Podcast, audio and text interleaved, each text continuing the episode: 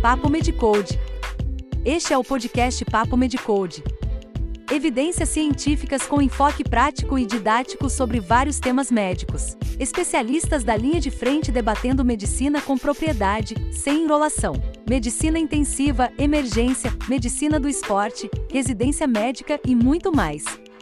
Organizado e alimentado pelos doutores Guilherme Almeida e Áureo do Carmo Filho médicos e professores da Universidade Federal do Estado do Rio de Janeiro, ambos com ampla experiência na avaliação e acompanhamento de pacientes ambulatoriais e internados em enfermarias e unidades de terapia intensiva. Aprecie sem moderação.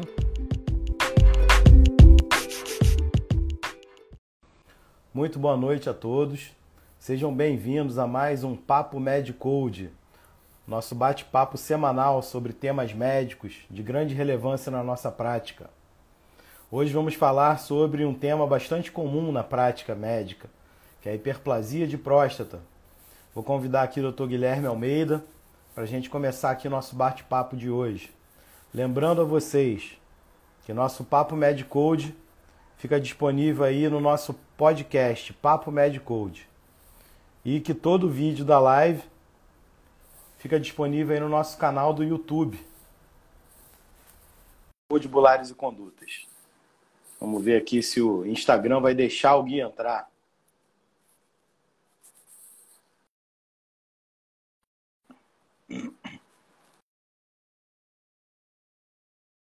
Vamos ver se agora vai, Gui.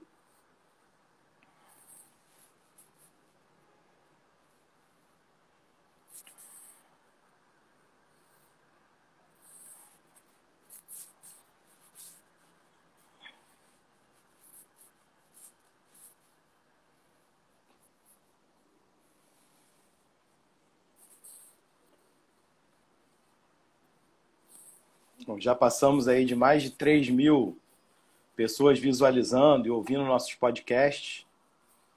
Então isso é um orgulho para gente.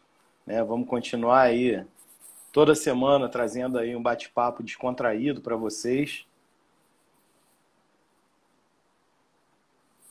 Vamos ver se Instagram tá complicado. Tentando de novo aí, Gui. Vou te mandar outro convite.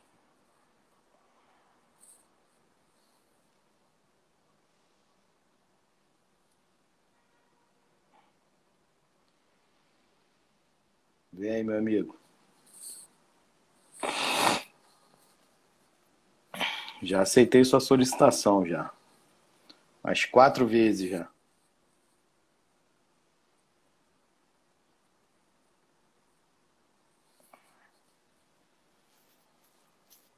Tô te mandando outro convite também, Gui. Não solicita nada, não.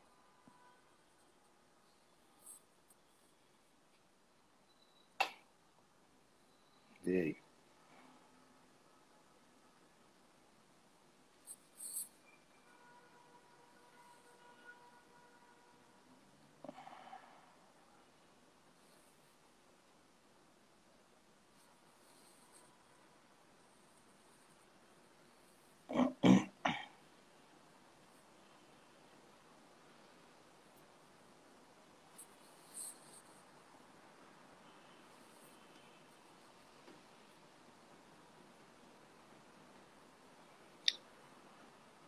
Gui, tenta conectar, em vez do Wi-Fi, pelo 4G do celular.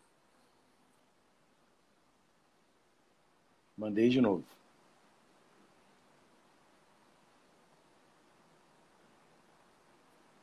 Deu aqui que você recusou, Gui. 4G do celular, Gui.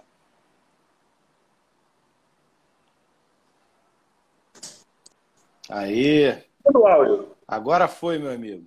Cara, deu uma loucura aqui no Instagram. Na hora que eu ia entrar, caiu tudo. Me expulsaram da sala. Não, maluquice. Voltei sem áudio. Estranho, hein? Instagram é complicado mesmo.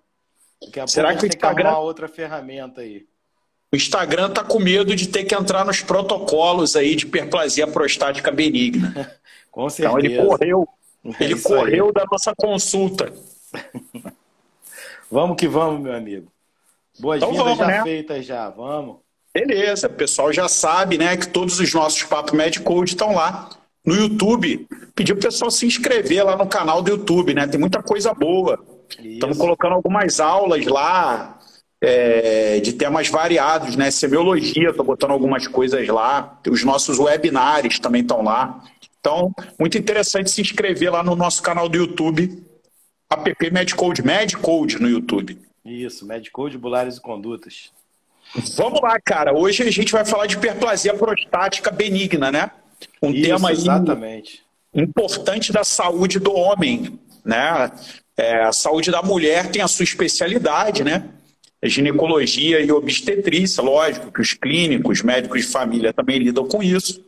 Mas a andrologia, ela vem vinculada muito à urologia no Brasil e vinculada também à endocrinologia, alguns, né? Dentre os quais eu me encaixo aí perfeitamente.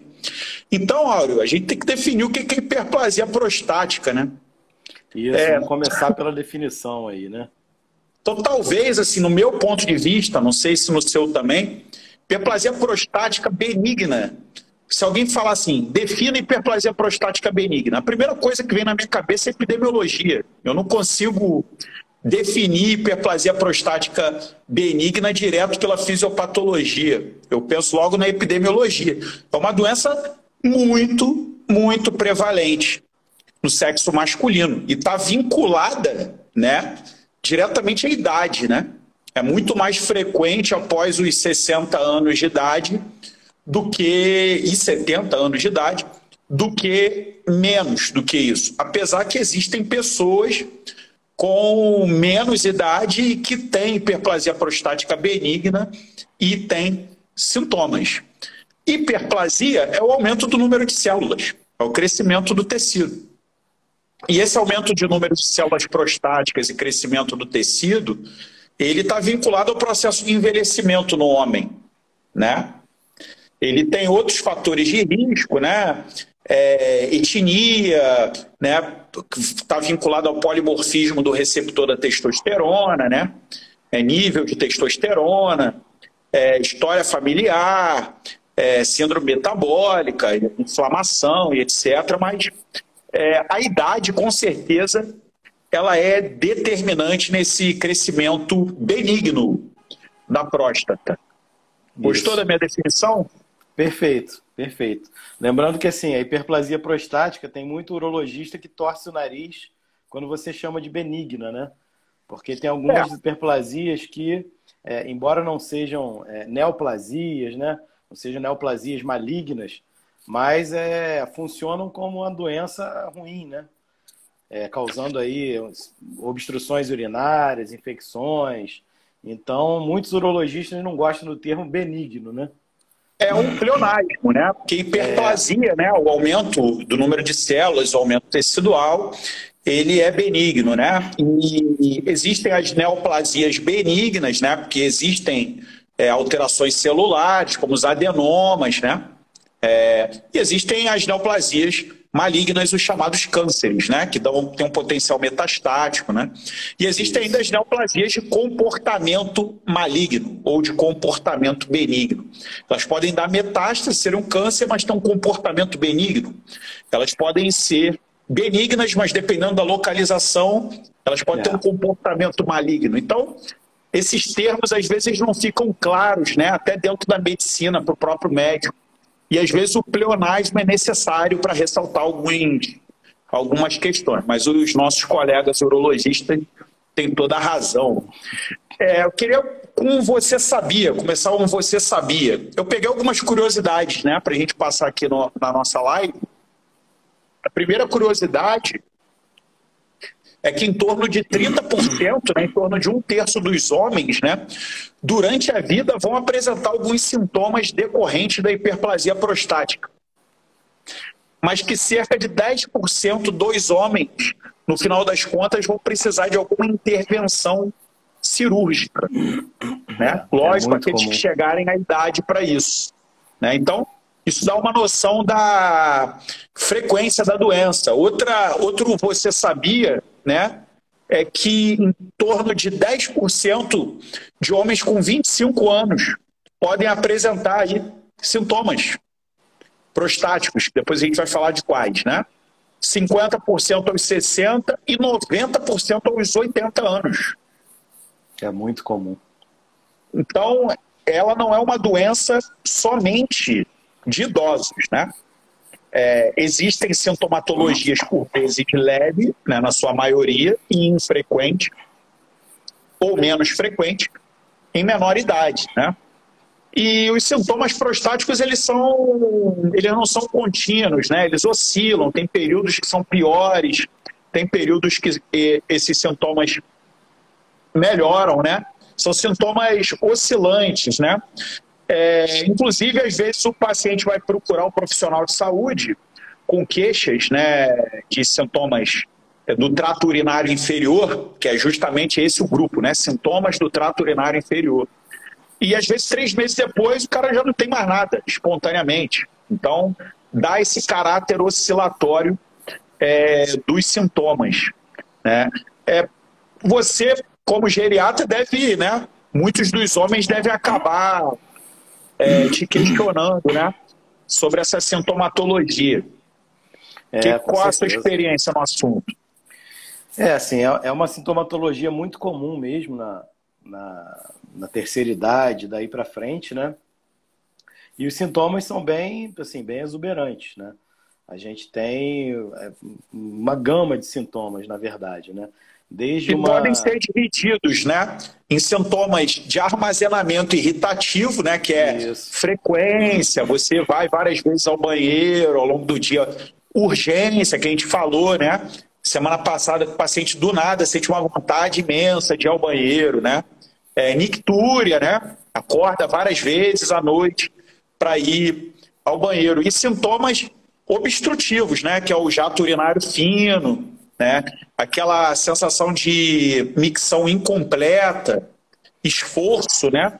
Que às vezes demora para começar a micção, jato intermitente, é. né? Hesitação, né? Hesitação urinária, né? Que é Exatamente. Que é, é, difícil de iniciar a, a micção, né? Geralmente, assim, o que eu observo é que esses sintomas são mais iniciais, né? A hesitação urinária, a diminuição do fluxo lá do jato, né? A diminuição do jato. Isso são sintomas mais iniciais aí da, da doença. E os sintomas mais é, avançados aí da doença, aí já estão relacionados mais à incontinência mesmo, né? Então, e a obstrução propriamente dita, né? Aquele paciente que faz o bexigoma e que não tem jeito, que você tem que cateterizar né? Ou fazer uma cistoscopia, uma, uma cistostomia aí para esvaziar a bexiga dele. Né? Mas assim, em geral são, são bem parecidos os sintomas, né? E isso me leva ao assunto fisiopatologia, né? Porque a próstata ela tem segmentos, né? Ela tem três zonas, tem uma zona periférica, que é 75% da glândula, que é onde geralmente aparece o câncer, né? É, tem uma área mais central, que é em torno aí de 20% do volume prostático e uma zona de transição. Essa parte mais central é justamente onde você tem a hiperplasia. Então é logo ali que constringe é, a uretra. E então, né, é, o componente mecânico ele é importante dentro da fisiopatologia da disfunção, da síndrome dos sintomas de trato urinário inferior, né?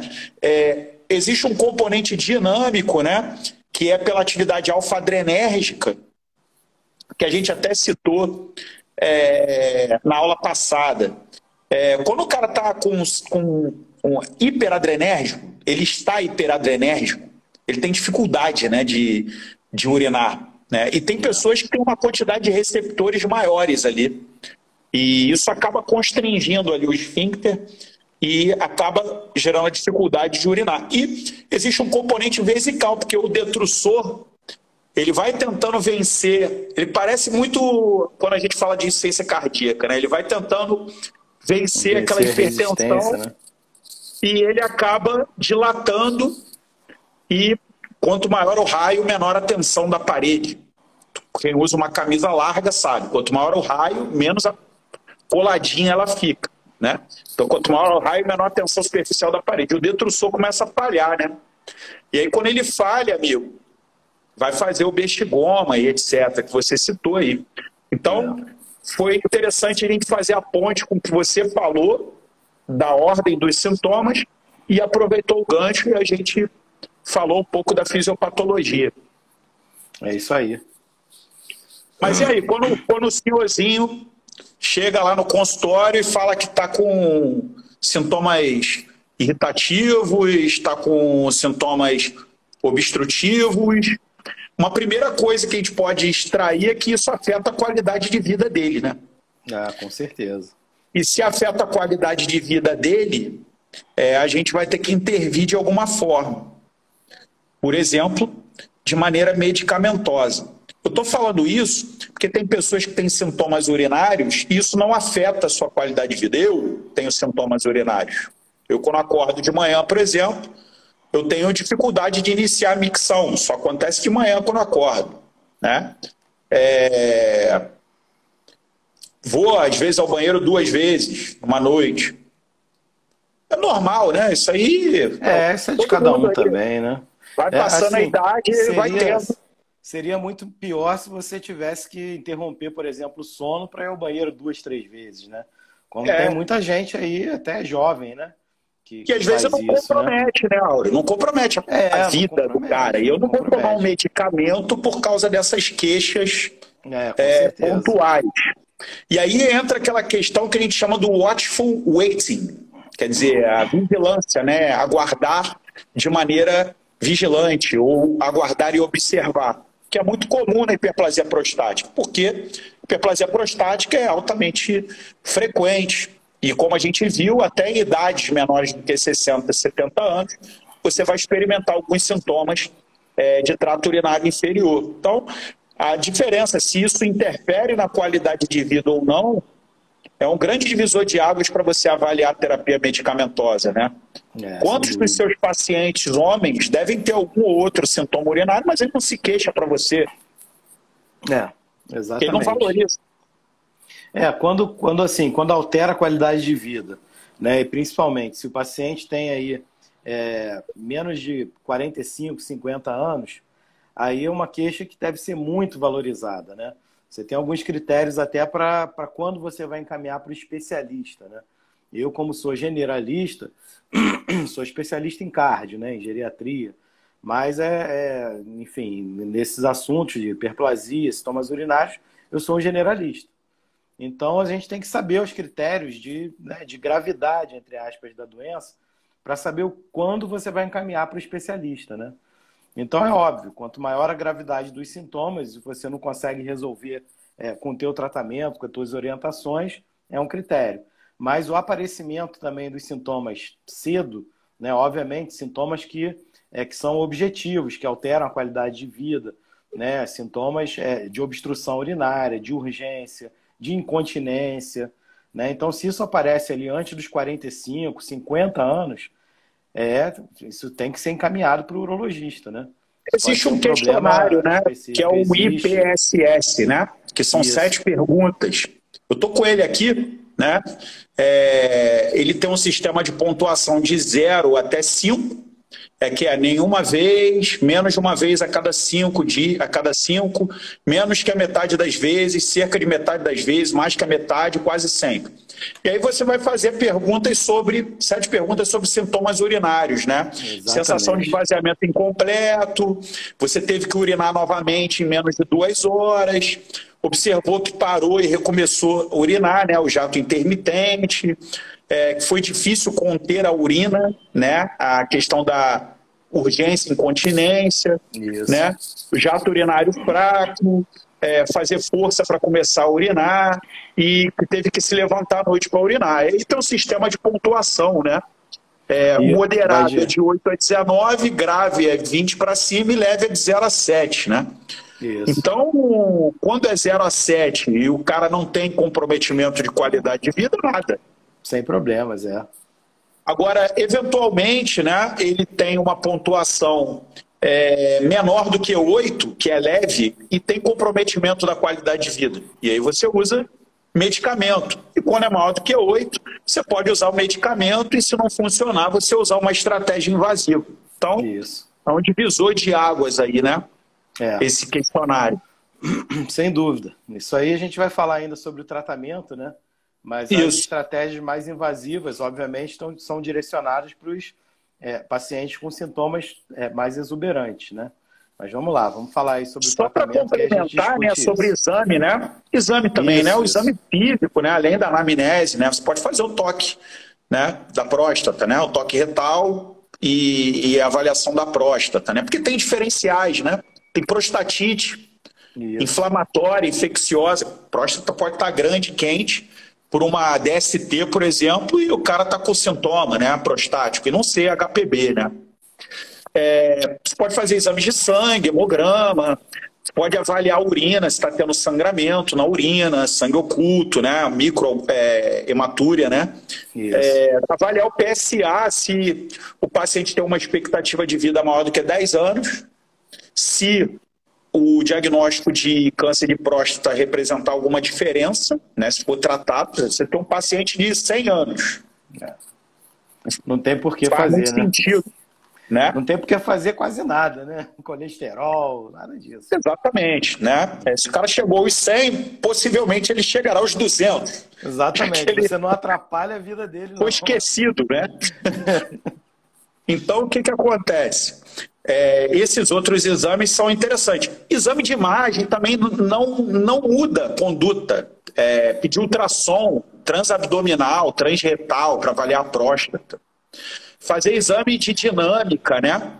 É, urofluxometria, cistometria. Isso é para paciente com refratariedade, né? Ao tratamento É. clínico. E Ou- que eventualmente vai ser submetido à terapia invasiva, né? É, ou o paciente que você é, começou a tratar e você quer ver o efeito do teu tratamento, né? O que eu uso muito na prática é uma ultrassonografia simples de abdômen, né? Onde você Pede pro cara- quantifica... Pede para o cara urinar e às É. vezes você até pelo ultrassom vê se tem volume residual, né? Exatamente, é, é exatamente isso, é o volume residual, né? Quanto fica de, de volume residual na bexiga? Isso é para mim é um, é um dado muito importante para o tratamento. E aí você começa lá o medicamento, né? E alguns meses depois você refaz o exame, né? Principalmente naquele paciente que às vezes é difícil, né? De você conversar e extrair dele se o sintoma efetivamente melhorou, né? É, Quem o exatamente. paciente sabe do que eu estou falando. É. Às vezes o cara sabe te responder o que você pergunta. Você pergunta para ele, olha É. só, cara, você sente que esvaziou a bexiga depois que você fez xixi? O cara fala, não sei. Melhorou depois que você usou o remédio? Não sei.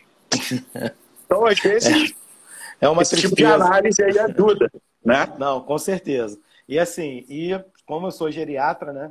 é, meus pacientes, eles são. Eles demência, são tem alguma coisa também. Exatamente. E são de porcelana, né? Então, qualquer infecção urinária pode se transformar numa tragédia, né? Num furacão aí para a saúde do cara.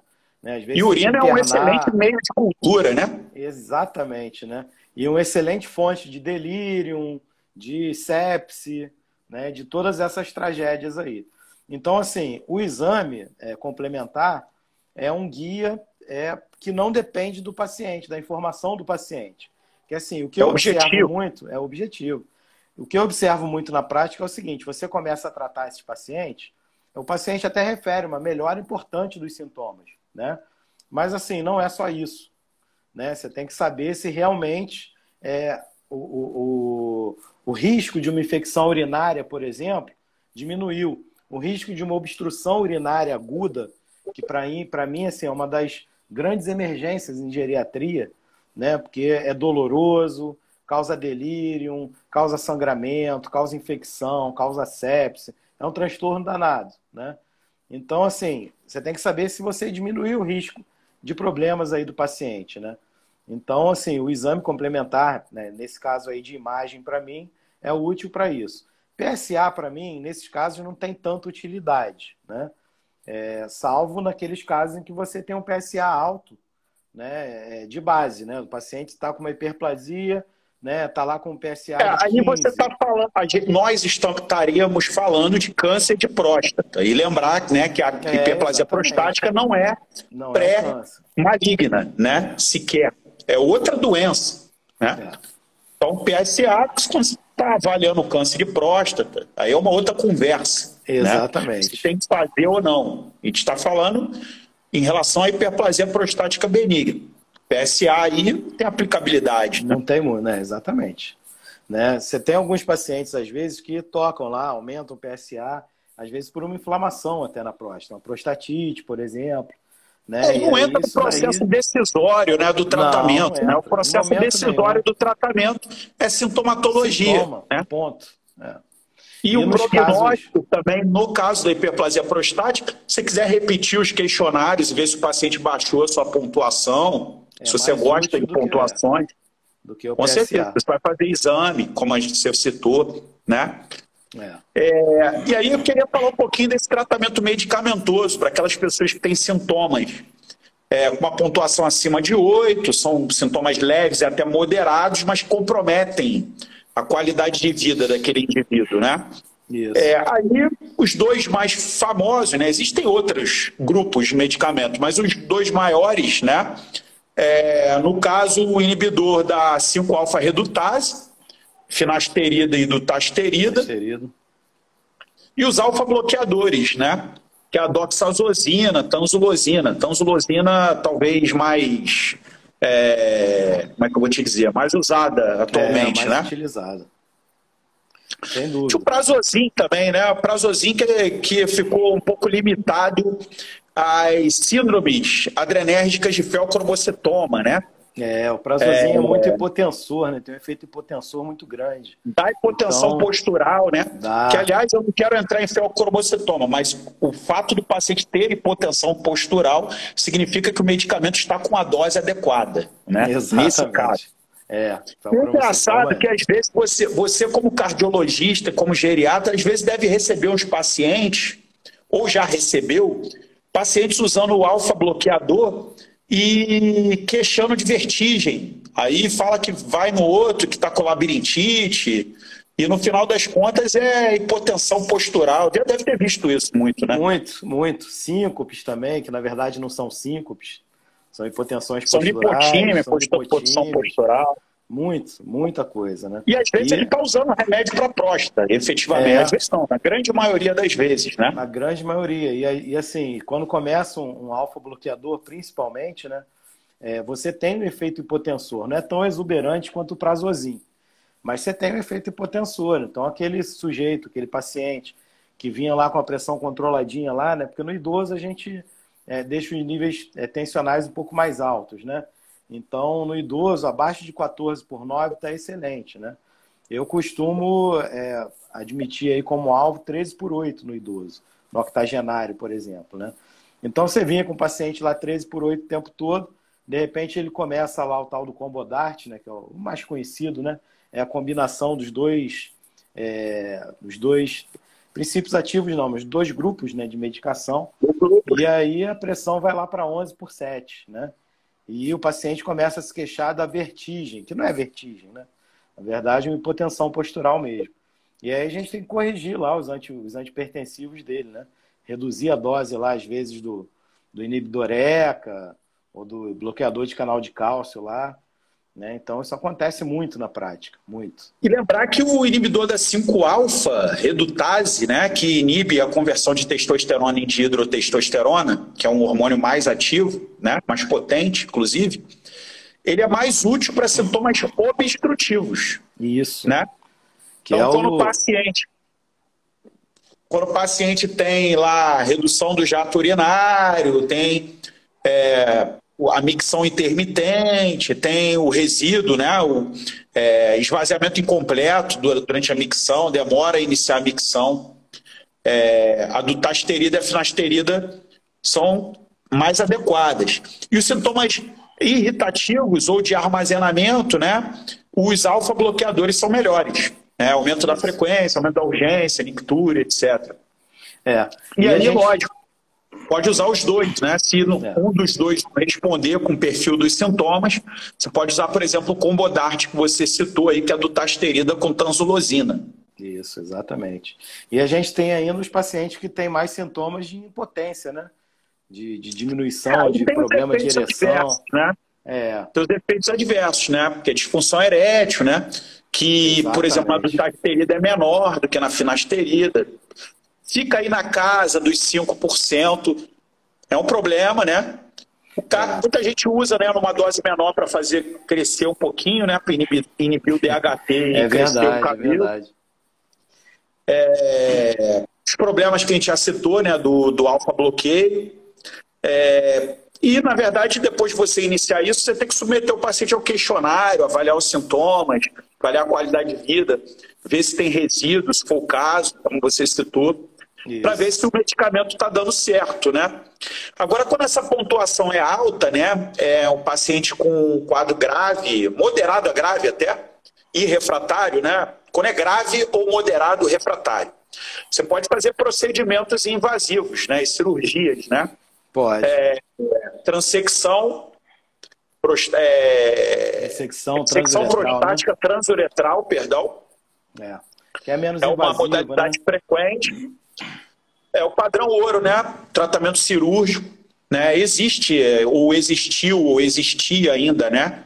As cirurgias mesmo, né? Isso aí é aberta, né? Isso aí que eu estou falando, né? Isso fica mais reservado para câncer, né? É.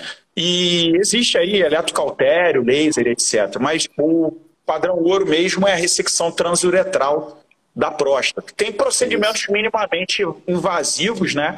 Que aí vai depender ali do, de, da expertise do urologista, é, né? E hoje a gente tem a, a, possibilidade da cirurgia robótica, né?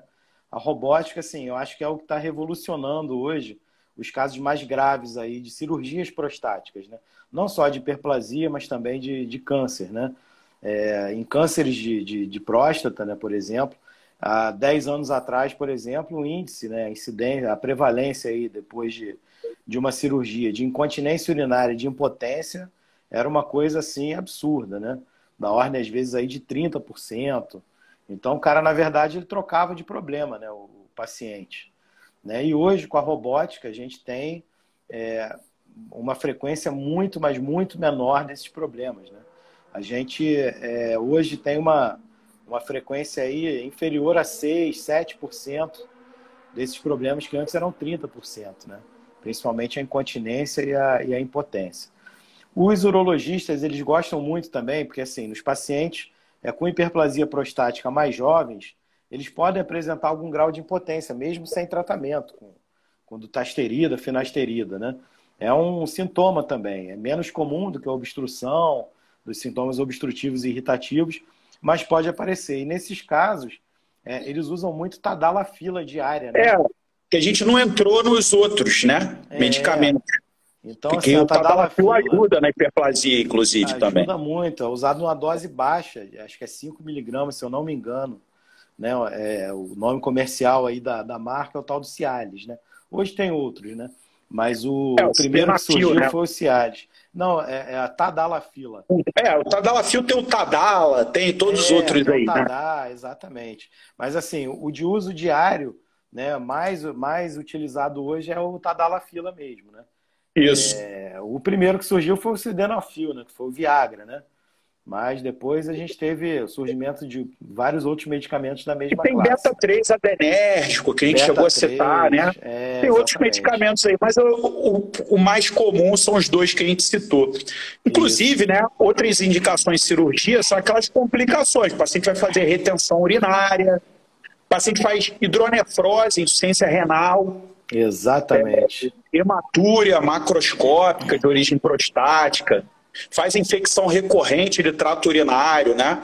É, refratária terapia. É, são outros dados aí que também ajudam no processo decisório em relação à cirurgia, né? no caso, a ressecção transuretral, por exemplo. É, Eu já vi na emergência várias vezes quadro de retenção né? urinária aguda com paciente com hiperplasia prostática benigna. Eu tenho que sondar o paciente, às vezes tem dificuldade até de sondar, é, Eventualmente muito, tem que fazer vezes, uma punção né? vesical, lembrar lá igual criança, né? É. E depois, né, depois de aliviar esse, essa questão, avaliar a questão renal, eventualmente o paciente faz insuficiência renal pós-renal e encaminhar o cara para cirurgia. É, então, eu tenho umas... Já que você é o garoto das histórias, eu vou contar minha história também, então, sobre hiperplasia prostática. Uma vez eu estava de plantão, eu era acadêmico ainda, né? Estava de plantão na emergência do Carlos Chagas, né? um hospital ali na, na zona norte do Rio, né? E foi uma das minhas grandes escolas, né? Depois de médico, eu trabalhei lá um tempo também, enfim. E aí eu estava de plantão na emergência, aí chegou um paciente que a queixa dele é que ele não estava conseguindo urinar, né? Isso foi no é, antes dos anos 2000, né? Era acadêmico ainda, me formei em 2000, então isso aí foi antes. E aí, assim, foi atendido por uma clínica é, na época que não tinha muita paciência, não, né? Então, assim, só ouviu a queixa, prescreveu e mandou o cara lá para a sala de medicação, né? E aí eu fui olhar a prescrição, né? Porque eu entrei, na verdade, junto com o paciente, né? Cheguei no plantão junto com o paciente lá para ser atendido, né? E ele, pô, se queixando de dor embaixo do ventre e tal. Falei, pô, isso é uma, alguma obstrução urinária, né? Aí fui pegar a prescrição da doutora, né? Furosemida, duas ampolas IV, né? Então, assim, ele ia continuar não conseguindo urinar. É, ele não ele não estava oligúrico ou anúrico. Não, na verdade, falência... estava obstruído, né? Estava obstruído, né? Então a doutora ia adianta, explodir né, a bexiga dele, né? Pô? E, e acontece, né? Acontece. Pode acontecer. E aí eu catei ali a prescrição, obviamente, era acadêmico ainda, não tinha poder do carimbo, né? E aí fui falar com outro staff, né? fulano de tal. Vamos rever esse caso. Aqui, né? Tá com uma obstrução urinária e tal. Ele olhou, não, não, esquece isso. Pede ali para a enfermeira fulano de tal sondar ele que está resolvido. E vai mandar ele embora com a sonda e depois procurar a urologia aqui, é, é, no ambulatório de urologia. E aí a enfermeira passou um catéter é, de alívio, né? Que é, é mais fininho, é mais fácil de passar. E sai litros, né? Saiu um litro e trezentos, meu amigo. 1.300 ml dali da bexiga. E às vezes até sangra, né? Depois Não, que com sangue, tem, com sangue. Você tem, você tem distensão das veias ali no, na, na bexiga. Exatamente. E quando ela retrai, aqueles vasos arrebentam e é comum ter sangramento. Isso é, é, uma, uma, é muito comum essa, essa situação. Exatamente. E assim, e aí, assim, quando a gente é inexperiente, a gente acha que é, o sangue é do trauma, né? Ah, não, isso é trauma de uretra. É, e não é. comentei que justamente as pessoas pensam nisso. O sangue é do é. trauma, tá com câncer de bexiga Exatamente. e tá obstruindo. E nada, é né? distensão ali, vesical ali, dos vasos também. Então, esse é um caso para mim inesquecível, né? E assim, e é uma queixa, Excelente. e é um problema muito comum na, na geriatria, né? A obstrução urinária né, por esses casos. Porque o idoso... E às vezes esse paciente ele demora para cair lá no especialista que vai fazer o procedimento é. cirúrgico, né? E às vezes fica com catéter de demora, né? Principalmente. E aqueles, todos aqueles problemas vinculados ao catéter de demora. Infecção Porque às de vezes repetição. você está na emergência, o paciente tem essa obstrução por hiperplasia prostática, ele é cateterizado, sai a urina, tira o catéter, dá o tapinha nas costas do cara, vai para casa. Daqui Dia a 12 seguinte, horas ele está de novo. novo obstruído. Não adianta nada, né? né? E assim, que também é muito vê... relativamente comum, né, Áureo? Vamos conversar, né, amigo? Não, com Isso que eu falei é relativamente comum, né? É muito comum. Então, Resolveu, assim, é preferível... beleza, vai lá, vai embora. Não vai, é amigo. É preferível você mandar ele com um cachorrinho, né, para casa, que eu chamo aquilo de cachorrinho, né? Que é igual uma colheira, né? O, coletor. Claro, pô. Que pelo menos se você não, não mandar ele para né? casa com catéter ou deixar ele, se for o caso, né? Deixar ele internado, se houver algum motivo para isso, é, ele vai obstruir de novo. Não, com certeza. Vai ser outra urgência. Até a hora que você não consegue passar a sonda, aí tem que fazer a cistostomia. É... Até a hora que o cara faz infecção, sepse, morre. Exatamente, exatamente. Coisas assim.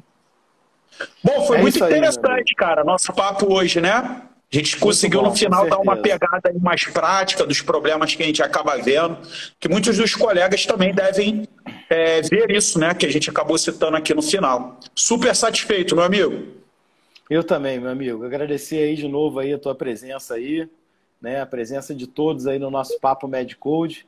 Lembrando aí que daqui a pouco vai estar disponível já sob a forma de podcast Papo Medcode, conteúdo em áudio da nossa live e o conteúdo em vídeo na íntegra no nosso canal do YouTube. Boa e noite, aqui também no Instagram. E aqui no Instagram, tá lá também. Boa noite, Guilherme. Boa noite a todos aí e até semana que vem.